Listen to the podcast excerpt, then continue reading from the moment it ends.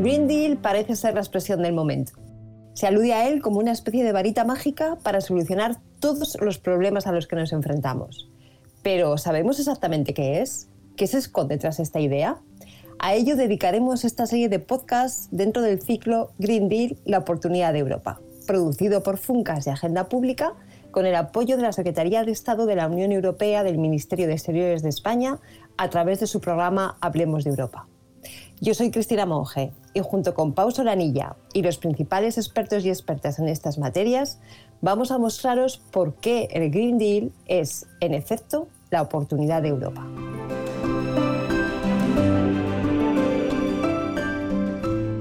Bienvenidos y bienvenidas a este segundo podcast que estamos, eh, que estamos desarrollando sobre el Green Deal, Green New Deal, este gran programa de transformación y recuperación para Europa.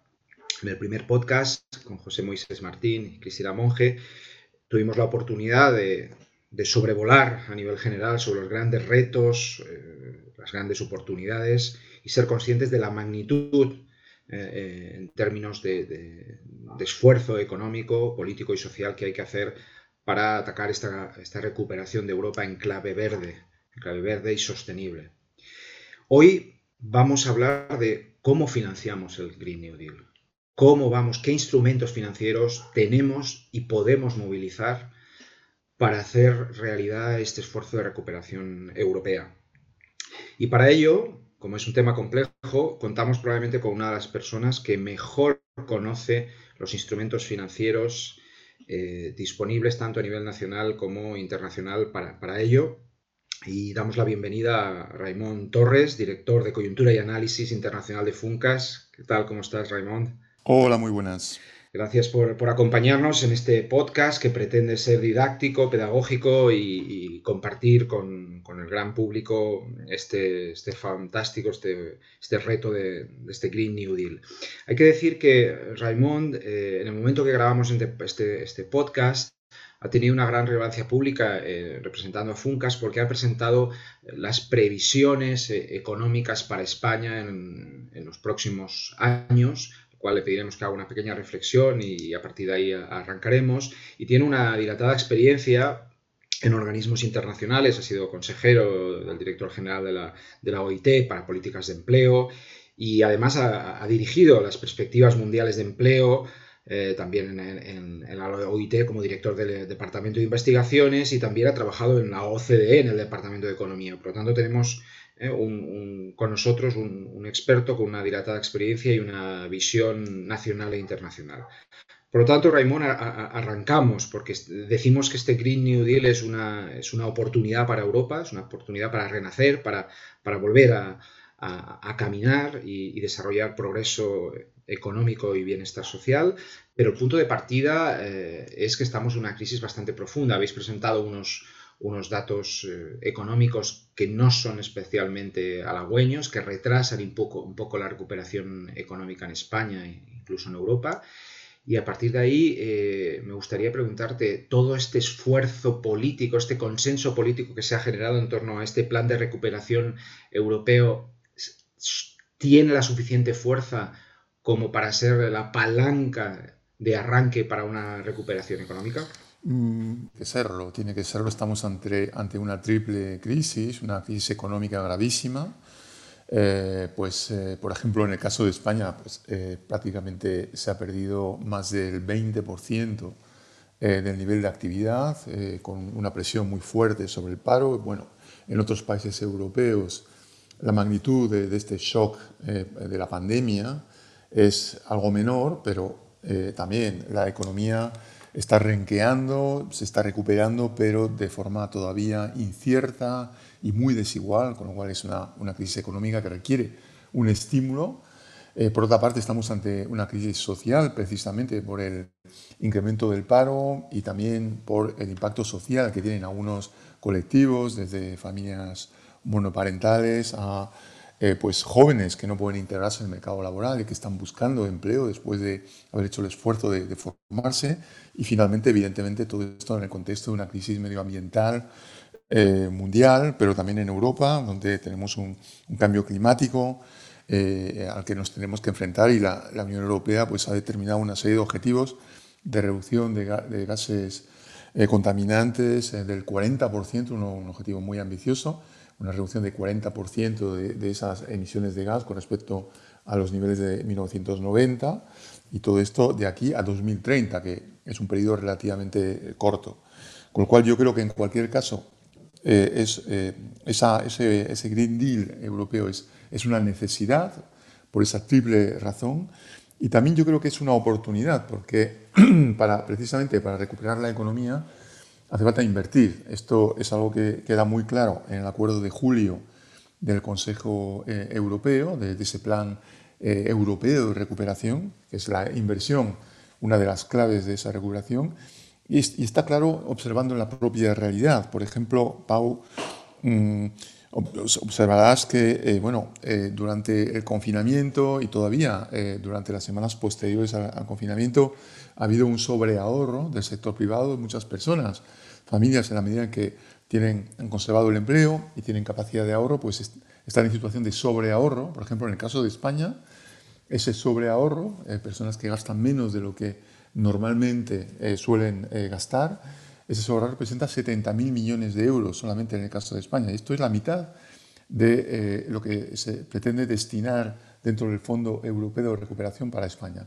Entonces hay que movilizar ese ahorro, ya que el sector privado en este momento eh, está en la incapacidad de hacerlo, movilizarlo mm, entre otras cosas para el Green Deal, que puede ser, por esa razón, una oportunidad para la recuperación. Perfecto, y justamente eh, hablando de, movilización de, todos los, activos monetarios, toda la capacidad financiera que puede tener en este caso la Unión Europea y, evidentemente vinculada a España, siempre o solemos oír cifras estratosféricas que para el gran público es difícil de traducir en, qué se traduce en, la realidad. El mecanismo de recuperación y resiliencia aprobado en el, Consejo después de un largo esfuerzo negociador y con tensiones entre países, habla de un fondo de unos 750.000 millones de euros, una cifra bastante mareante, y de ellos 140.000 millones son los que teóricamente llegarían a España, unos 72.000 en transferencias y 66.000 en préstamos. Bueno, detrás de todo esta, de estas grandes magnitudes, eh, ¿esto es realmente suficiente? Esa es la movilización de los, digamos, presupuestaria de los, eh, pública, ¿no? Pero ¿es suficiente? este paquete financiero que ha movilizado Europa. Algunos hablaban en su momento, incluso el presidente del gobierno español, de que Europa necesitaba un plan Marshall. ¿Es este Green Deal, Pacto Verde Europeo, algo similar? Eh, ¿Puede tener los mismos efectos que de palanca de arranque de movilización de la recuperación europea eh, comparado con lo que fue, por ejemplo, la, segunda, la, crisis de la Segunda Guerra Mundial? Bueno, estamos ante, ante un, un esfuerzo, eh, un paquete de medidas muy significativo, eh, tal vez no tan importante su magnitud con respecto al Plan Marshall, pero sí significativo, pues yo creo que es un esfuerzo sin precedentes en el caso de, de la Unión Europea. En el caso para España, esos 140.000 millones de euros significa sencillamente que prácticamente eh, la inversión pública, lo que normalmente eh, las administraciones públicas españolas dedican a la inversión pública, se tendría que doblar, duplicar cada año durante los próximos seis años. Prácticamente estamos en, ese orden de magnitud, entonces es algo muy significativo, pero yo creo que será insuficiente si eh, ese esfuerzo de inversión europeo, que contiene un eje muy importante en inversión verde, si ese, esfuerzo de inversión no eh, viene acompañado de una inversión privada. Por ejemplo, en el caso del eh, Green Deal,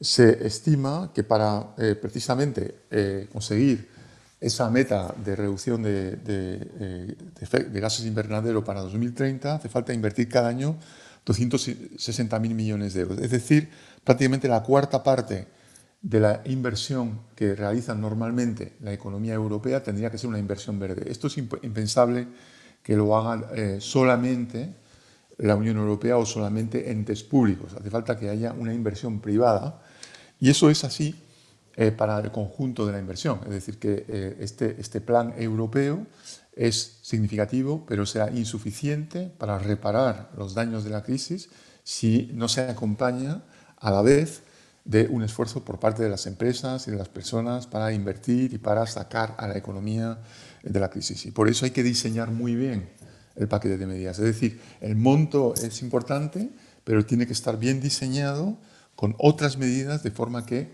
eh, juegue ese papel de, digamos, de acicate y de multiplicador para que el conjunto de la economía salga de la crisis. Y justamente esa referencia que tú haces a, la movilización del, sector privado como complemento necesario de, la movilización de la, inversión pública, los que no somos expertos en, temas financieros solemos oír de vez en cuando pues, bueno, eh, iniciativas de diferentes sectores financieros, tenemos la banca comercial, eh, la banca, los fondos de, inversión, parece que se ponen de moda esto de los, de los bonos verdes, que nos gustaría quizás que nos explicaras eh, de qué se trata. Hay nuevos actores en el, terreno financiero como las, como las fintech y, hemos leído en los últimos meses de declaraciones, por ejemplo, de Larry Finn, el presidente de Rock, el fondo, más, de fondo de inversión más importante del mundo, que el futuro pasa por la sostenibilidad. Es, primero, querría quizás que nos explicaras un poco qué, qué instrumentos eh, financieros del sector privado pueden acompañar este esfuerzo eh, inversor eh, público y si realmente tenemos la maquinaria lo suficientemente engrasada para hacer realidad esto que se está llamando ahora los partenariados público-privados, ¿no? que parece ser uno de los elementos fundamentales eh, de la eficiencia de todo este esfuerzo inversor. ¿no? ¿Cómo, cómo, cómo, lo ves? Sí, bueno, eh, efectivamente hay, hay, eh, hay, muchos instrumentos que se pueden movilizar para, para efectivamente cumplir estos objetivos, eh, pero hay que partir, yo creo, para, para, entenderlo bien, hay que, porque realmente es una lista larguísima ¿no? de instrumentos de bonos verdes, bonos sostenibles, también regulaciones, inversiones públicas, partenariado público-privado, en fin. la lista es larga, pero yo creo que hay que ver básicamente dos problemas fundamentales dos o tres problemas fundamentales que explican que en este momento la inversión verde es insuficiente para cumplir con los objetivos. Porque esto es así cuando la humanidad, o, parte de la humanidad, desde luego eh, la mayoría de la ciudadanía europea está de acuerdo con que es muy importante evitar el cambio climático e invertir en, eh, esa transición ecológica. Hay tres razones fundamentales que, que explican que no eh, por sí solos los mecanismos de mercado son insuficientes para cumplir con estos objetivos. El primero tiene que ver con que eh, el retorno de esas inversiones, la rentabilidad de esas inversiones, pues mm, se parece bastante a la rentabilidad de otras inversiones, es decir, que no es necesariamente más interesante para un inversor eh, pues invertir en economía sostenible con respecto a otro tipo de inversiones.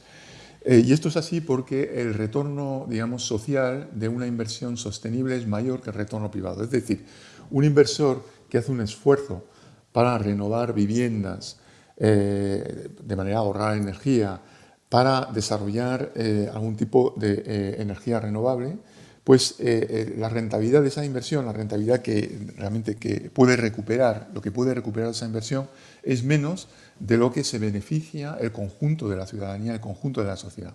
O sea, hay una diferencia de lo que se llama rentabilidad social y rentabilidad privada, hay una diferencia en el caso de eh, la inversión verde. Por eso es muy importante utilizar instrumentos que acerquen esa rentabilidad privada y rentabilidad social. Por ejemplo, los impuestos verdes. El impuesto verde, de alguna manera, es una forma de, mm, se puede decir, penalizar inversiones que no son verdes, y, de esa forma acercar la rentabilidad eh, privada y la rentabilidad social de las inversiones sostenibles. El impuesto verde es un instrumento financiero muy importante, yo creo que sine qua non, para eh, efectivamente movilizar recursos en el sentido de la, economía verde. Y eh, la Unión Europea tiene un proyecto de un impuesto verde a la frontera y, por supuesto, dentro de nuestros propios países eh, de forma que sea más rentable efectivamente invertir en economía verde que en otro tipo de inversiones. Este es un, primer problema, el retorno de la inversión,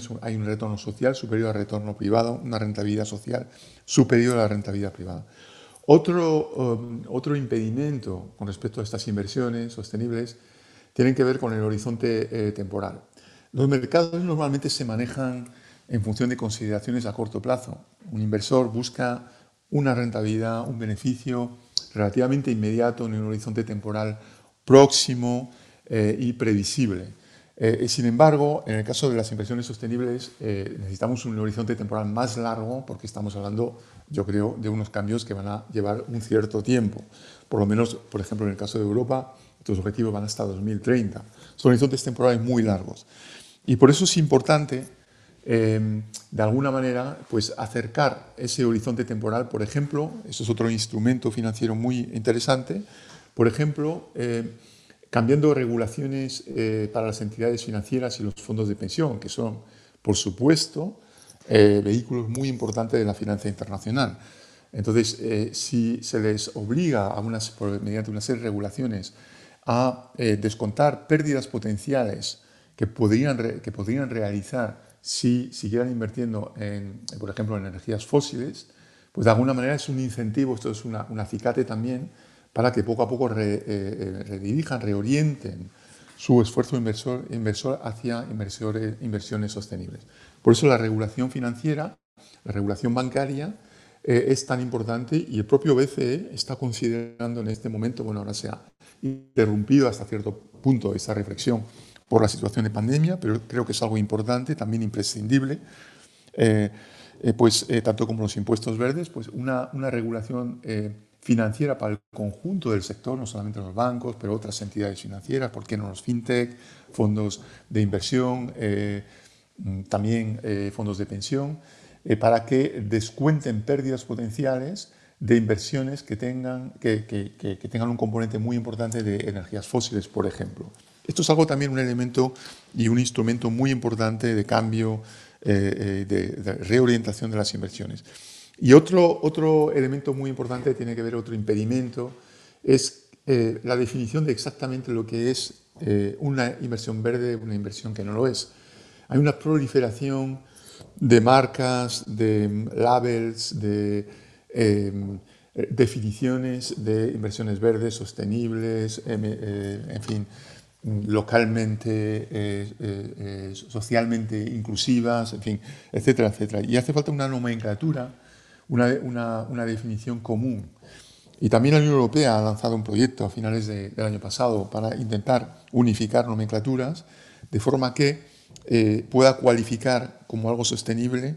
Eh, por ejemplo, cuando BlackRock dice, como acabas de, eh, de mencionar y de, recordar, Pau, que quiere invertir, quiere incrementar su esfuerzo en inversión sostenible, pues que, que sea en algo muy concreto que mm, todo el mundo entendamos sea así porque si no cabe siempre el riesgo de, eh, digamos, eh, una especie de marketing, porque en este momento está de moda y todo el mundo pues, eh, podría, de alguna manera, sin gran esfuerzo, contabilizar como algo sostenible, inversión sostenible, cuando en el fondo tal vez no lo es del todo.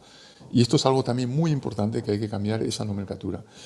Eh, eh, por otra parte, la Unión Europea está lanzando unos bonos verdes, creo que en su discurso lo, recordó, yo lo leí, pero no sé si lo, pronunció o no exactamente, von der Leyen en su discurso sobre el Estado de, la Unión, eh, quiere lanzar aproximadamente 220.000 millones de euros en bonos verdes. Estos son, esto es un instrumento que de alguna manera permite a una, entidad pública, en este caso la Comisión Europea, sería eh, la entidad pública encargada de emitir esos bonos, de emitir bonos que son finalistas, son verdes en el sentido eh, de que son finalistas, servirán para la transición ecológica.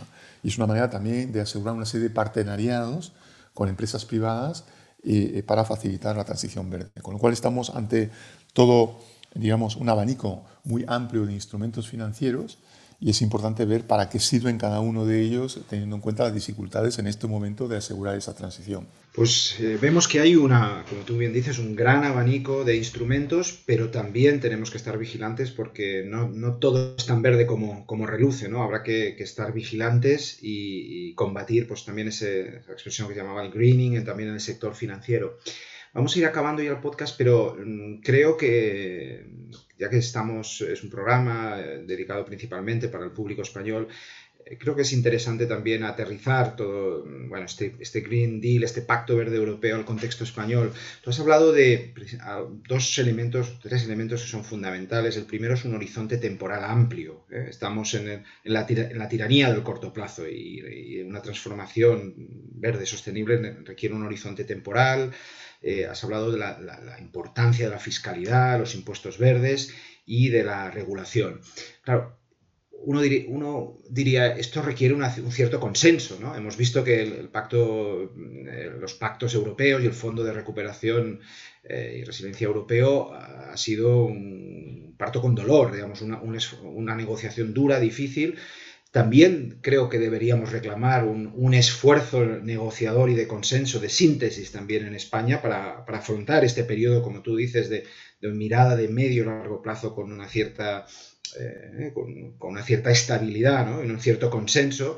Y por otro lado, eh, no me resisto también a, a, preguntarte que hagas una reflexión un poco. Estamos viendo una consolidación muy importante en el sector bancario, en el sector de la banca comercial española, cómo, cómo puede afectar en este esfuerzo inversor. Puede ser un acelerador de, mm, digamos, de, las inversiones en economía sostenible o por el contrario un exceso de consolidación, grandes players, grandes actores pueden limitar de alguna manera o coartar este esfuerzo de, transformación de nuestra economía hacia una economía sostenible?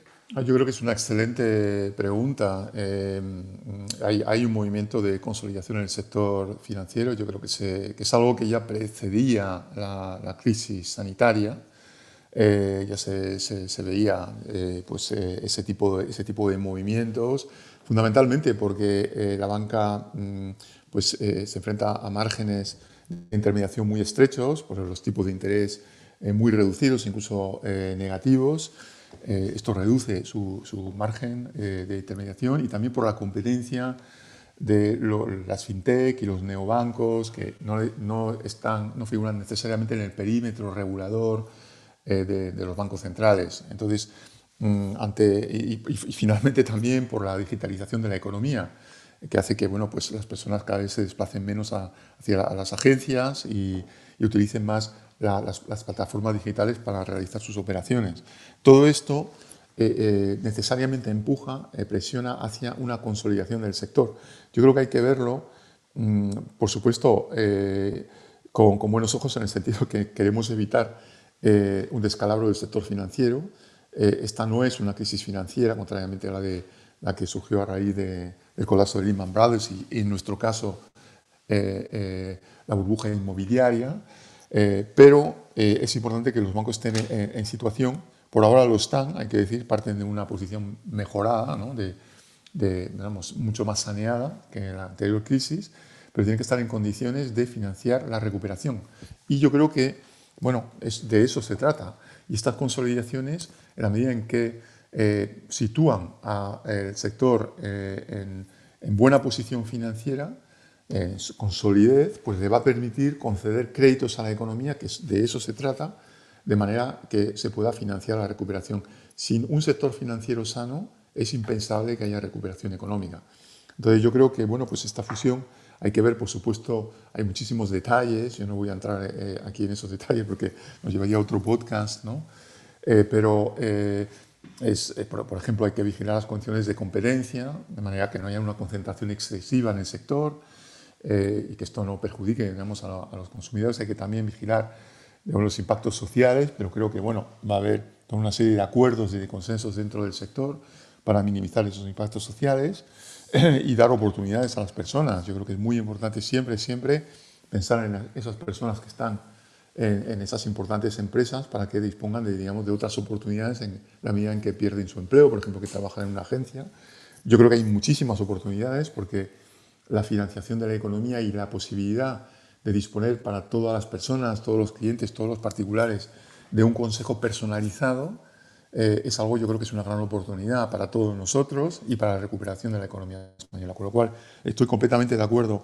Pau, hace falta consensos, consenso, por ejemplo, en este caso, eh, para la, mejora, la potenciación del sector financiero y también consensos para otras reformas que necesita la economía española eh, de manera a aprovechar eso, ese Fondo Europeo de Recuperación. No tenemos la partida ganada. Mm, es un paso muy importante que hemos dado con ese acuerdo europeo, pero no tenemos la partida ganada, hace falta consensos internos para aprovechar esos fondos. Primero de todo, ejecutarlos mejor. Eh, por ahora, el grado de ejecución de los fondos europeos se eleva apenas al 34%, hace falta mejoras de gestión y también otras reformas del sistema educativo, eh, eh, también del sistema impositivo, de, también de reducción de la temporalidad en el empleo, una reforma laboral, de manera que eh, digamos, el empleo que se vaya generando en España sea más estable. Esto también va a ser importante que esas personas, los trabajadores, dispongan de cualificaciones suficientes, digamos, adaptadas a una economía digital y a una economía verde también. Todo eso son reformas eh, de calado que venimos arrastrando desde hace bastantes años y bueno, pues este es el momento de precisamente generar consensos y, acometerlas. Pues muchas gracias, Raimón. Hay quizás muchas otras preguntas eh, que quizás nos, nos, emplazamos para otro, para otro programa, para otro podcast, en otros formatos que estamos también desarrollando. Quizás eh, me quedo con un titular tuyo, no, tenemos la partida ganada, ¿no? a pesar de, esta gran movilización de, de recursos quizás eh, habría que decir son, que, son una oportunidad, como es el título de este, de este ciclo, Green New Deal, una oportunidad para Europa. Es condición necesaria pero no suficiente, no tenemos la partida ganada y entre todos hemos de hacer posible que esto sea así. Muchas gracias Raimón por tu pedagogía, por tu explicación. Muchas gracias a ti. Y nos emplazamos a, a otra charla en el futuro y gracias a los que nos están escuchando y les invitamos a seguir eh, también escuchando los diferentes eh, podcasts y eh, webinars que vamos a ir desarrollando para, para acercarles un poco más en detalle este, esta gran oportunidad para Europa que es el Green New Deal. Adiós y gracias. Gracias, hasta pronto.